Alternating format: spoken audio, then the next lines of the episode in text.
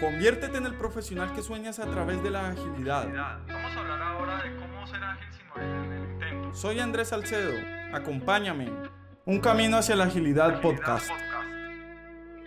Los equipos de alto rendimiento son también de alto rendimiento porque tienen foco.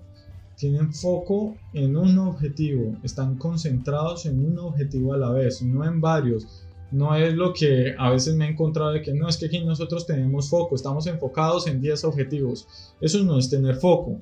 Foco es que están concentrados en una tarea a la vez. Hagamos este ejercicio.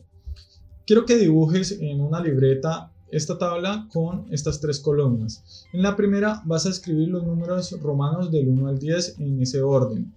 Después vas a escribir las letras del abecedario de la A a la J también de forma ordenada y en la tercera columna los números del 1 al 10. Necesito que tomes el tiempo de cuánto mm, tardas una vez inicias esta actividad hasta que la finalizas. Entonces, en estos momentos vas a tomar el tiempo y vas a escribir el primer número de romano de, del 1 al 10 y después no vas a escribir el segundo, sino que vas a pasar a la segunda columna y vas a escribir la primera letra del abecedario, que sería la A. Y después eh, pasas a la siguiente columna y escribes el número 1. Luego, cuando terminas la primera fila, pasas a la primera columna, a la de los números romanos, y ingresas el segundo elemento, que sería el 2 en números romanos. Luego pasas a la siguiente columna y ingresas la letra B, y así seguimos en este orden.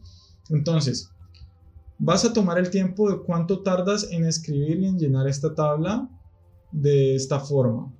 ¿Listo? Entonces, pausa en estos momentos el video e inicia a hacer el ejercicio. Toma nota de cuánto tardaste en hacer esta actividad y ahora vamos a hacer lo siguiente.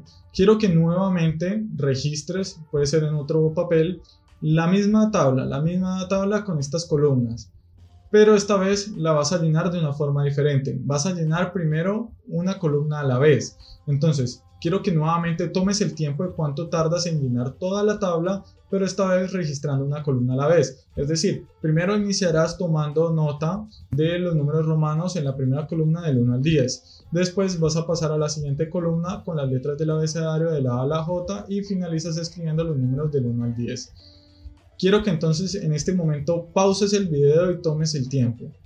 Hagamos lo siguiente. Si hiciste este ejercicio de acuerdo a mis indicaciones, quiero que analices cuál fue la diferencia en estas dos situaciones. Compara esos tiempos.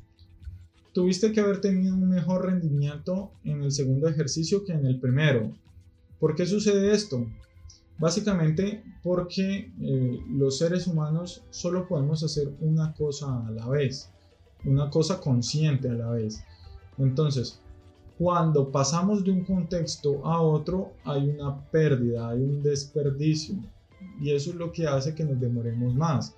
Yo sé que hay personas que tienen habilidades para hacer varias cosas a la vez y pareciera que, que fueran bastante hábiles en hacer varias cosas a la vez, en especial las mujeres pero lo que realmente ocurre aquí es que tienen la capacidad de cambiar contexto de una forma más rápida, pero sigue habiendo desperdicio. Inclusive estas personas haciendo este ejercicio van a, van a encontrar resultados considerables cuando se concentran en una tarea a la vez. Cuando estás escribiendo los números romanos del 1 al 10 y no tienes que estar cambiando de, de, contexto, vas a tener mejores resultados. Entonces, esa sensación de querer hacer varias cosas al mismo tiempo y de parecer o querer eh, ser productivo, realmente lo que está haciendo es perjudicando tu rendimiento y el de tu equipo.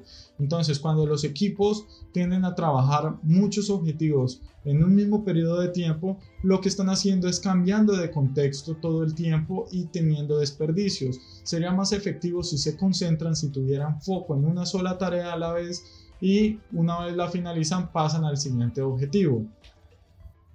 También otra cosa eh, que deberíamos de evitar es la interrupción eh, en el flujo de trabajo de las personas. Por eso es que en el patrón anterior hablábamos del líder servicial. El líder servicial tiene que buscar la forma en que el equipo pueda fluir de la forma más eficiente posible. Para esto debe evitar que el equipo tenga interrupciones o que trabaje muchas cosas a la vez que le hagan perder el foco. Hay un estudio que muestra que eh, cada, cada, interrupción le puede costar alrededor de 15 minutos eh, a una persona para retomar el ritmo con el que estaba haciendo esa actividad.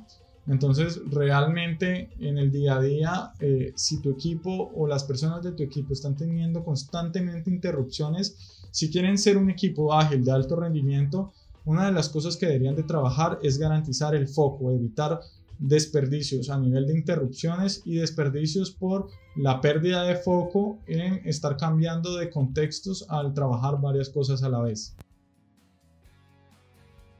Gracias por llegar hasta aquí. Espero que este contenido haya sido de valor para ti.